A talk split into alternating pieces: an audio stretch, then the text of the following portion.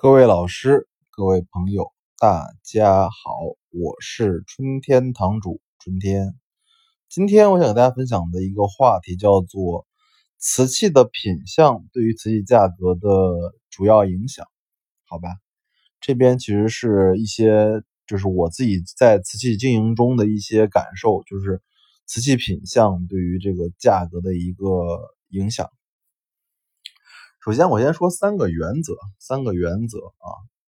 第一，第一个原则叫做，如果能买全品，尽量不要买有瑕疵的陶瓷啊。这也是我最近琢磨过来的事儿，就是因为我们其实一开始入门的时候，经常会就是没钱嘛，就想因为买一些有冲、有磕、有粘、有修的瓷器，而且认真说老瓷器有伤的还比较多啊。但是最后你发现，确实还是，嗯，没毛病的瓷器卖的会利润，包括走走的都快一些。所以第一点就是希望大家能买到全品，还是尽量买全品。这确实是一个我自己春天堂的一个推荐。第二个，价值越大的瓷器有毛病，对价值影响反而越小啊。这句话怎么理解？就如果东西本来就是个老普，它碎了之后一分钱都不值。但这东西如果是一个乾隆官窑，它即使碎了，粘在一起，它也能卖出钱来。而如果它又是一个更稀缺的，比如说永乐宣德，那它就是即使打碎了，粘在一起，锯钉锯了，能卖几十万、几百万。就说明第二就是说，瓷器如果你要买残的，那尽量也要买那种真正的精品的残，就是所谓的精残，好吧？第三个，什么就是我们。遇到的瓷器中的毛病中啊，天生的这些瑕疵，窑粘、窑裂、开就是这些东西，粘砂，这也并不算毛病啊。我们说的真正的品相问题，指的就是磕碰飞皮，好吧？这是先讲三个原则，然后我再讲一下，就是刚才说的这些冲、磕、飞皮、修、碎粘这些东西对于品相和价格的影响，好吧？第一，我先说冲啊。我们其实古玩行常规的看冲是这么个算法：东西如果是一百块钱的话，它如果有一道冲，这道冲如果是肉眼看不到就暗冲的话，就是打八折，就是八十块钱；如果是一道长冲，特别特别长的冲，那么就是打六折，就六十块钱。而如果是这种一般的小冲，一道冲就是就是七折，就七十块钱。所以一旦这个东西有冲之后，它价格就是六到七六六到八折这个水平在徘徊。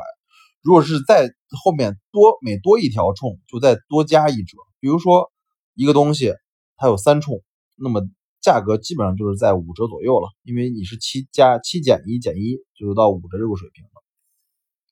好吧，这是对于冲的价格的理解。第二就是磕。其实磕应该是比冲小的毛病啊，这磕如果是芝麻类的磕的话，基本上就是九五折九折；如果是大的磕，就是磕了稍微掉一点点肉，指甲盖的肉的话，就是九折八折五，就这样子。如果是磕的大，就比如说一个豁口，这就是差不多是八折七五折啊，这是这么个情况。所以磕其实是比冲毛病，呃，就是对价格影响小的一个一个问题。第三。粘修啊，粘修就是说它东西嘚儿掉了一个磕之后，然后粘上去，这个毛东西基本上也是跟面积相关的。如果这个是口沿一颗一粘之后，其实价格应该也是在七点五到七，就是七五折到八五折之间，就是八折附近徘徊。所以其实磕修并不算大的毛病，因为除非你磕的面积特别大，那就变成粘修了，好吧？第四个讲粘修，粘修就是说，比如说盘子板，它的口沿掉了一大块。或者说掉了很大的一块，结果它是粘出来之后，如果是粘出来之后是只是用这种速干胶去修的话，基本上价格就是在四折以下了，就是口沿掉的比较多啊，就是这样子。比如说有三分之一的口沿掉了，然后你粘上去，或者说有呃盘子有三分之一的口沿被修复了，就是差不多就是五折以下了，四五折到五五折之间吧。但如果是高修，高修就是说它通过比较高精细的修复之后，你的。肉眼可能观察的，能看见，但是感受不是那么深的情况下，基本上就是到五五折到六五折之间，啊，这就是一个粘修的一个毛病。然后再往下讲叫碎粘啊，碎粘其实是一个大毛病。东西一旦碎了之后，碎成很多块，八块以上吧，就是这样子。碎粘之后，碎粘就是一折，就是一折。一旦东西，比如说三块钱东西，一旦碎粘之后，就是就是三千块钱。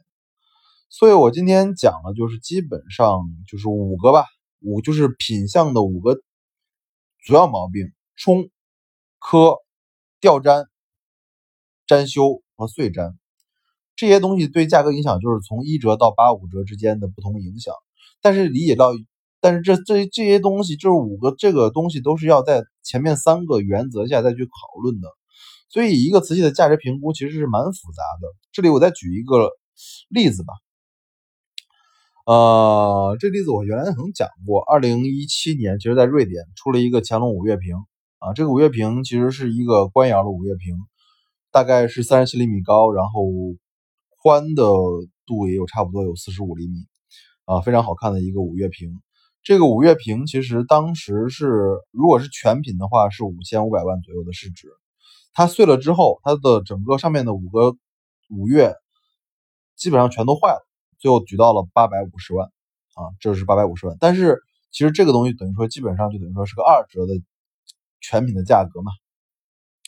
但这东西拿到国内之后精修了，精修之后基本上看不出来是有毛病的情况下，拍了一千七百万，等于全全品的差不多是三折多。就是看到就是一个瓷器你买回来的时候是二折一点五折的二折，但是经过你的修复和保养。和最后上拍，最后变成三折的价格去销售，就说明其实瓷器如果你能修得好或者修得漂亮的话，其实对于产品的这个东西价格还是非常非常有用的，好吧？物件开门不解释，春天堂藏瓷。